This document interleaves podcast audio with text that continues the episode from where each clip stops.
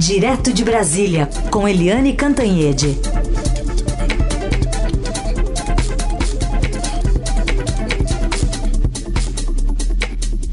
Oi, Eliane, bom dia. Bom dia, Raíssa e Carolina, ouvintes. Bom dia, Eliane. Começar falando então sobre essa antecipação de algumas horas, né, da volta do presidente Jair Bolsonaro aqui para território brasileiro, levando em conta um trabalho de articulação de bastidores aí de um ministro, né, do Onix Lorenzoni, para chamar alguns partidos para começar de fato a articular diretamente com o presidente Bolsonaro.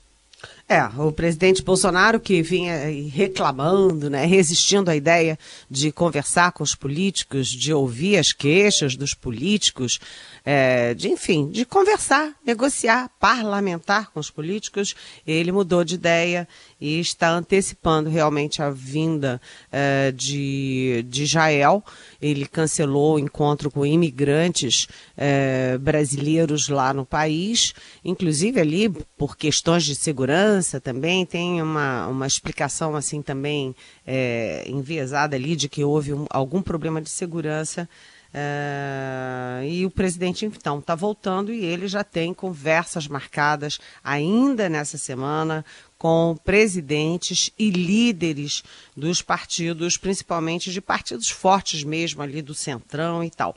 Então ele por exemplo, é, já está convidando o ACM Neto, que é prefeito de Salvador, que é presidente do DEM, o Romero Jucá, que foi líder de todos os governos é, passados lá no, no Senado e é presidente do MDB, ele não se reelegeu é, não conseguiu se reeleger, mas ele continua sendo o presidente do MDB, e o Gilberto Kassab, que foi ministro do Lula, foi ministro da Dilma, é, agora é ligado ao Dória, é, e é presidente do PSD, presidente e criador do PSD. Também estão sendo convidados o PSDB, o PRB, o PP, quer dizer, esses partidos do Centrão. Ou seja, o presidente Jair Bolsonaro, ele foi convencido de que é, se faz política conversando e ele vai receber esses presidentes, esses líderes. E a expectativa dele, conforme ele falou, ele mesmo falou,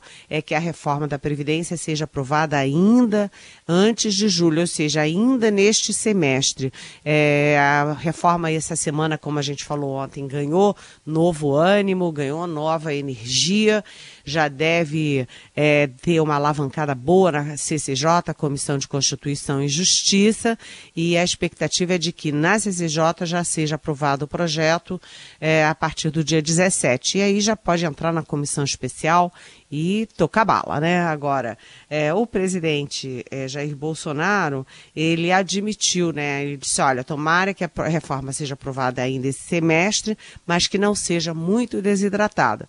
A expectativa é de que haja mudanças, sim, e são duas mudanças que são cada vez mais claras. Uma naquele é, BPC, que é o benefício de prestação continuada, que é para os mais miseráveis, os mais pobres ali, que a partir de 60 anos ganhariam apenas meio salário mínimo. Isso pode mudar e também as mudanças na área rural, para a aposentadoria rural. Então há toda uma articulação para essas duas mudanças. O perigo não é isso, o perigo maior é da articulação das grandes corporações do serviço público que não querem perder privilégios. Isso é que o Paulo Guedes, o próprio Rodrigo Maia, todo mundo está ali bastante atento. Mas, enfim, a coisa vai ganhando corpo, vai ganhando ímpeto e o, a presença do presidente Jair Bolsonaro é uma novidade, porque o Paulo Guedes, o Rodrigo Maia já tinham meio desistido dele, já tinham decidido, é. ah, vamos tocar nós.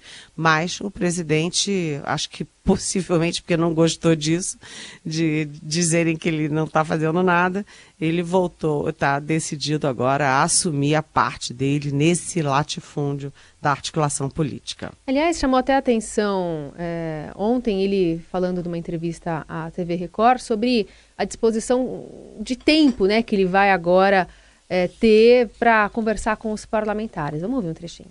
Eu estou pronto ao diálogo, a conversar com eles, mas, na maneira do possível, atendo parlamentares. Alguns acham que eu estou fazendo pouco, né? Vamos agora deixar pelo menos meio dia da minha agenda no Brasil para atender deputados e senadores. Então o diálogo vai acontecer? É, vai continuar acontecendo, mas em maior, uma maior intensidade agora. Né? Viu? Vamos ver, né? Então, se essa promessa vai ser cumprida, meia agenda é bastante coisa, né, Eliane? É, meia agenda todo dia. Olha, é muita coisa. É. Agora, é. É, ele já avisou também o seguinte: que não é para os parlamentares chegarem lá e ficar pedindo isso, pedindo aquilo, pedindo aquilo. É para conversar sobre a reforma, sobre como aprovar e tal. Vamos ver, né? Como é que vai ser esse diálogo. Aliás, entre essas mudanças aí, até um partido chamado PSL, viu?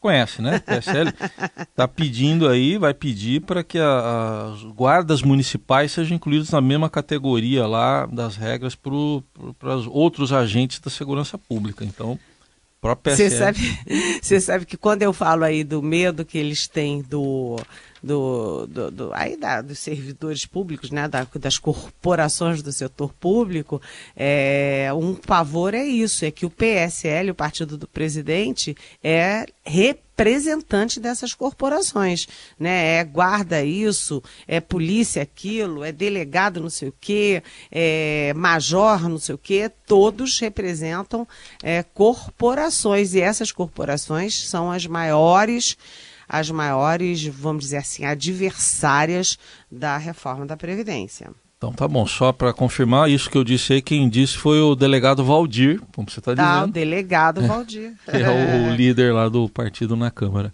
E o, li, o relator na CCJ também é do PSL, é o, é o delegado, delegado é, Marcelo, Marcelo Freitas. Freitas. É, exatamente. Então tá bom. Eliane, vamos falar um pouco mais dessa viagem a Israel. Ontem, aliás, não ontem, anteontem, se marcou aí na história uma guinada política, na, na, na história aqui da política externa brasileira, né?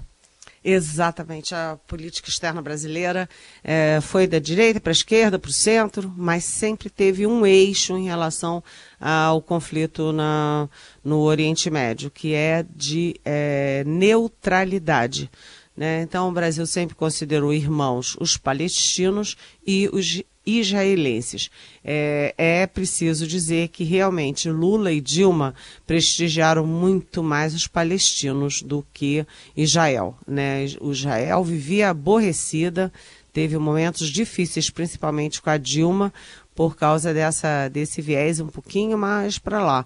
O Lula, inclusive, fez é, uma reunião de palestinos dentro de Brasília, no Itamaraty. Né, vieram representantes do mundo árabe é, e da Palestina para, enfim, discutir negócios, aproximação e tal. E ele resistiu muito aí a Israel, só foi ali no finalzinho, no apagar das luzes do governo dele. Mas isso eram questões assim, é, mais de, de, de, visibilidade, porque nas votações da ONU, por exemplo, o Brasil sempre votou na neutralidade. E agora o presidente Jair Bolsonaro dá uma guinada por outro lado, porque ele primeiro ele ficou ali ele ele cria né uma capacidade do presidente criar armadilhas para ele próprio ele anuncia coisas que depois todo mundo diz que são loucuras que não dá para fazer por exemplo, aquela história do, de abrir uma parte do território brasileiro para ter uma base americana aqui dentro. Os próprios militares deram um pulo e aquilo lá teve que ter ser soterrado. Né? E agora o presidente insistiu muito em trocar a embaixada brasileira de Tel Aviv para Jerusalém, o que seria se meter é, firmemente no conflito, aderindo à tese de, de, de que Israel é, é tem é, sobre se sobrepõe né, em Jerusalém. E ele depois teve que recuar e fez uma coisa meio torta, que é criar um escritório comercial em, em Israel, em, com Israel em Jerusalém. Isso não significa nada. Por quê? Porque vai ser uma salinha lá com telefone porque todos os negócios, todas as é, relações comerciais do Brasil com Israel são com Tel Aviv. Tel Aviv é que é forte, que é poderoso, que tem, enfim, que tem as represent os representantes é, dos setores econômicos de Israel. Está em Tel Aviv, abriu um escritório comercial em Jerusalém, é só para dizer, olha, não mudei a embaixada, mas fiz alguma coisinha. Com isso, ele acabou é, incomodando ali, frustrando Israel e irritando ali o pessoal do outro lado, usar o mundo árabe, mas o mais interessante é que o presidente Jair Bolsonaro já tinha feito uma coisa de política externa muito surpreendente, que é apoiar a reeleição do Trump que é apoiar um partido, apoiar o Partido Republicano, né, numa, numa questão interna de outro país. E agora ele também, ao ir ao Muro das Lamentações e rezar com o, primeiro-ministro, o primeiro-ministro uh, Netanyahu, ele está tomando partido numa guerra interna da, de Israel porque é uma guerra política, uma disputa política, porque vai ter eleição lá no dia 9. E aí o presidente assumiu o lado de um é, dos candidatos. É, a tradição, é, não do Brasil, mas de praticamente todo mundo, é que quando vá rezar no muro, vá sozinho, não vá acompanhado do presidente de, de Israel para não assumir um lado. Então, e o Brasil já votou na ONU numa no, contra uma resolução de críticas a Israel pelos direitos humanos, etc., e pelas colinas de Golã. Então, o Brasil está tomando partido numa guerra que não é brasileira e que não atende aos interesses brasileiros. Quem diz isso não sou eu. Quem diz isso são é, os mais experientes embaixadores brasileiros. É isso. E tem essa outra questão, né? Chamou atenção ontem é, na entrevista também que ele deu, dizendo que ele fez uma promessa de campanha e, obviamente, viu depois a dificuldade, que não é uma coisa tão simples assim, né? Que é o que é, normalmente é, vocês, entendidos em política, chamam atenção. Uma coisa é discurso de campanha, outra coisa é o pragmatismo, né? De quando se, se senta na cadeira, que tem que se levar em conta também. É, Mas ele fez, ele fez só uma coisa, Carolina. Ah. Ele ontem ele disse que não foi dessa vez que ele mudou é, a embaixada, sim. mas ele manteve, alimentou a ideia Isso. de que até 2022 ele vai mudar sim a embaixada. Você sabe que às vezes eu vejo umas promessas que me dão a impressão de que ele achava que não ia ganhar a eleição. Não sei não. Não, ele fez muita promessa na área externa e a área externa é muito sensível. Uma coisa é você prometer alguma coisa aqui em família, em casa, dentro, né, domesticamente. Outra coisa é você prometer coisas que afetam as relações do Brasil no exterior. Isso aí complica muito. É isso. Pragmaticamente também um olhar sobre economia, já que ontem saiu o PIB, hein, Eliane? E a previsão para o futuro não é tão animadora assim. Pois é, o mercado reduziu a, aí a previsão do PIB para menos de 2%, ou seja, em 2019 o PIB cresceria menos de 2%. Todo mês, desde janeiro, a previsão de crescimento vai caindo né, vem caindo. Todo mês vem caindo, vem caindo, e agora a previsão do mercado é para menos de 2%. Por que, que eu trago esse, essa pauta para cá hoje na Rádio Eldorado, já que eu não sou de economia? Porque isso tem um efeito muito forte na política. A gente sabe que o presidente Bolsonaro teve uma queda de 15 pontos. É, na, na pesquisa do Ibope quanto à popularidade dele, ou seja, ele despencou, foi uma queda muito forte em, nos primeiros três meses.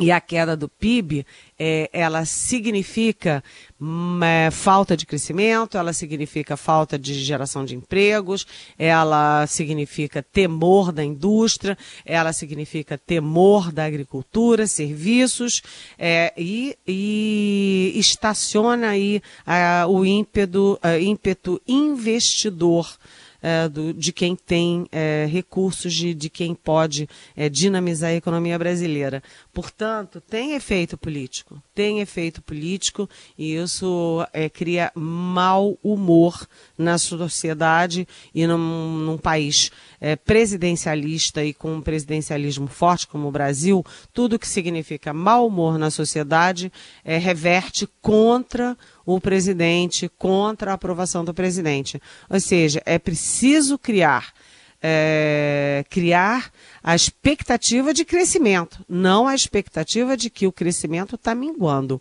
Isso tem efeito econômico, um efeito doloroso, é, porque bate direto aí nas famílias, nos empregos, etc., mas também um efeito político. E quem mais sofre com esse efeito político são os governantes e principalmente o presidente da República. A gente continua a conexão com Eliane Cantanhede, que fala direto de Brasília. Agora na conversa entra também a Renata Cafardo que é repórter especializada em educação e que publicou mais uma aqui no blog dela. E que não é nossa, primeiro. Nossa, quase colaboradora é, quase semanal aqui do Jornal Dourado. Foi em 1 de abril que ela publicou. Bem que podia ser mentira, não pela Renata, né? Lógico, ela só fala a verdade, mas é que a notícia preocupa. Né? O Exame Nacional do Ensino Médio ameaçado porque a gráfica que iria imprimir o Enem decretou falência, Renata. Como é que é essa história? Bom dia. bom dia, bom dia a todos. É mais essa, né? Não faltava, não faltava nada, né? Que tá acontecendo isso. É. pois é, é a gráfica que a RR Donald, que é uma multinacional americana, estava no Brasil já há algum tempo, decretou ontem falência aqui da aqui da, da planta que ela tem no Brasil, em Barueri, em algumas outras cidades. É, não houve muita explicação, até pegou de surpresa, surpresa o mercado editorial. Muitas editoras grandes, como Companhia das Letras, Sextante, Planeta, imprimem é, também nessa gráfica, além do Enem, que era impresso lá desde 2009, quando a prova foi roubada. Não sei se vocês se lembram.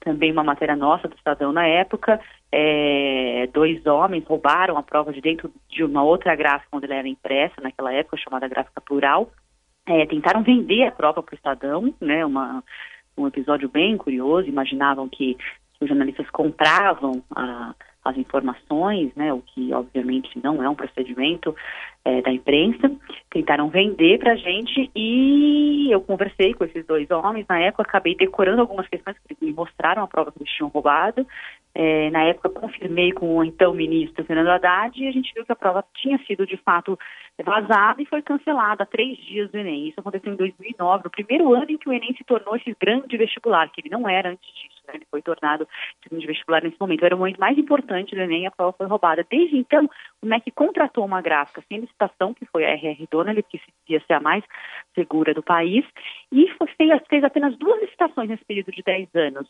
É, e as duas licitações a Donnelly ganhou e nos outros momentos o, o contrato foi prorrogado para continuar com a Donnelly, que entendia que era melhor e que o governo tinha medo de mudar, de, é, de, de gráfica, pelo, por esse problema gravíssimo de 2009, só que agora ela faliu. E agora o problema veio é, no meio do, do cronograma, quando as inscrições para a isenção da taxa já começaram ontem. A prova já deveria estar indo para a gráfica no máximo em maio, ah, já, já, já havia problemas por causa dessa crise no MEC, ou seja, é, aquela comissão polêmica que foi instalada lá para analisar questões do Enem, ver se elas são adequadas ou não. É, aí terminou os trabalhos, não tem presidente no, no INEP, que é o órgão que faz o Enem, não tem diretor de avaliação, que é a diretoria lá que cuida do Enem, esses dois teriam que dar o aval final para essas questões que fossem analisadas pela comissão, para só aí a prova ser montada, com 160 questões, um trabalho demorado, que leva em conta um método estatístico super rigoroso, que é a TRI, a teoria de resposta ao item, não é só montar uma prova, ah, pega aqui 160 questões legais. Não, ela é toda equilibrada, ela, ela, ela tem o mesmo nível de dificuldade todos os anos, com questões pré-testadas, é uma prova muito rigorosa do ponto de vista de tecnologia, então, para montar demora, depois de montar, é que ela iria para a gráfica, mas não temos gráfica nesse momento, não temos resposta do INEP a respeito dessa questão. Desde ontem de manhã eu estou pedindo, o INEP não diz como vai resolver esse problema até agora, mas porque nem tem muito quem responder lá dentro sobre isso. É, não tem, não tem o comando. Agora, é, o que resta, Renata, porque é, é contrato emergencial, fora a questão do conteúdo que você acabou de explicar, teria uma empresa capaz de assumir esse compromisso? Tem, tem algumas empresas assim no mercado, né? Não muitas, não é, com essa segurança máxima, porque além da, da prova ser impressa lá dentro, ela é, ela é ela é embalada lá dentro. Lá dentro também é feita, feita eles, eles colocam em caixas específicas que vão ser mandadas para o país inteiro. Então, de lá sai a, as provas do Rio, as provas é, de Pernambuco, as provas do Ceará. Tem que ser todo esse momento de logística também é feito dentro da gráfica, porque uhum. é um ambiente muito seguro, né? É, a dona ele tinha essa capacidade, mas outras também têm, né? Inclusive outras têm questionado o Ministério da Educação na Justiça, porque apenas é, contratado a Donnelly por todos esses anos. Uma delas, que faz questionamento, a gente mostrou na matéria hoje do Estadão, é a própria gráfica plural de onde vazou a prova é, no, ano, no ano de 2009. Eles dizem que se, que se adaptaram ao longo dos anos para ficar mais seguros, eles não têm chance nas concorrências, porque eles, inclusive, inclusive questionaram no TCU que essas licitações são dirigidas, eles colocam, é, diz que, eles dizem que o MEC coloca algumas exigências que só a dona ele cumpriria para manter sempre a dona. Isso é uma questão que, obviamente, está investigada e o TCU não deu é, ainda o seu julgamento final sobre isso, sobre esse questionamento que foi feito lá em 2016, na última licitação que teve o presidente. Desde então, não teve mais nenhuma licitação e o MEC continuou só com a dona. É, o que se tentou também fazer é, foi o próprio Marcos é, Vinícius Rodrigues, que foi o presidente do MEC demitido semana passada, ele estava pensando em imprimir o Enem na Casa da Moeda. Só que a, a Casa da Moeda não comporta. O Enem é, normalmente imprime 10 milhões de provas, às vezes mais de 10 milhões, dependendo da quantidade de inscritos. E a Casa da Moeda não teria essa capacidade. Estava pensando em imprimir algumas partes do Enem lá dentro, mas precisaria de uma gráfica particular de qualquer forma, entendeu? Uhum. Então a solução é, tá difícil. Não sei se eles vão fazer uma dispensa de licitação, se eles vão tentar fazer uma nova licitação nesse momento. A gente não tem nenhuma informação da decisão que o MEC vai tomar. É, Eliane, agora um, um, talvez seja o primeiro grande desafio do Tenente Brigadeiro Ricardo Machado Vieira, né? É, eu estava ouvindo a Renata falar que não tem o chefe do INEP, não tem o chefe da fundação, não tem o chefe não sei o quê, não tem o chefe. Aliás, não tem ministro, né? O ministro Vélez Rodrigues é o não ministro. E eu fico me perguntando, é, é engraçado a, a, personalidade do presidente Michel Temer. Uh, Olha aí, Michel Temer, o presidente Jair Bolsonaro, porque ele consegue é, demitir antes de assumir uma suplente de um conselho do Ministério da Justiça. Ele pessoalmente decide não a desconvidar a Ilona Isabó, que é suplente de um conselho, mas ele não consegue é, fazer o que ele já decidiu fazer, que é demitir o ministro da Educação, que não existe. E é, é inacreditável isso, porque isso envolve milhões é, de estudantes, milhões de famílias e envolve o futuro do país. Eu acho sempre muito assim surpreendente a forma do presidente Jair Bolsonaro é, governar. Agora ele está voltando. Ele teve aquela conversa sexta-feira com o Vélez Rodrigues, que não vazou absolutamente nada, nem da parte do Bolsonaro, nem da parte do Vélez Rodrigues. É, que que eles conversaram. Agora tem é, esse militar na, na, é o quarto, né, secretário executivo do MEC, e vamos ver agora o que que o presidente vai fazer, se ele vai continuar teimando que o Vélez Rodrigues não está demitido de de fato, na prática. Né? É isso. É, e fora que o que a gente pode notar é que agora essa, essa crise, essa confusão no MEC está atingindo os alunos já, né? Chegou na prática aos estudantes que, que vão fazer o Enem. Eles estão muito preocupados. A gente ouviu estudantes ontem nos cursinhos, nos colégios, eles estão com muito medo, com muita incerteza. E isso é o, o pior que pode acontecer para quem está estudando para um vestibular, né? Não saber que prova vai vir, não saber se vai ter prova. É, imagina o nível de ansiedade que, que esses meninos estão ficando, né? Já tá, então, essa crise que parece ser só política e que não teria é, repercussões práticas né, na vida do cidadão, já está tendo, claramente, dessas, desses meninos, dessas famílias. Para ela não falar do FIES, porque a gente vai estourar aqui o horário do jornal, né, é, Renata? Mas, enfim, é capítulos, é um outro capítulo à parte também que os estudantes estão tendo que se preocupar. De qualquer forma, a gente agradece a Renata Cafardo, repórter é, que cobre educação aqui no Estadão, sempre atualizando as notícias que vêm especialmente do MEC ultimamente. Obrigada, viu, Renata? Obrigada a você. Também já nos despedimos da Eliane Cantanhete. Amanhã tem mais, hein, Eliane? Amanhã tem mais. Bom dia, Tchau. até amanhã.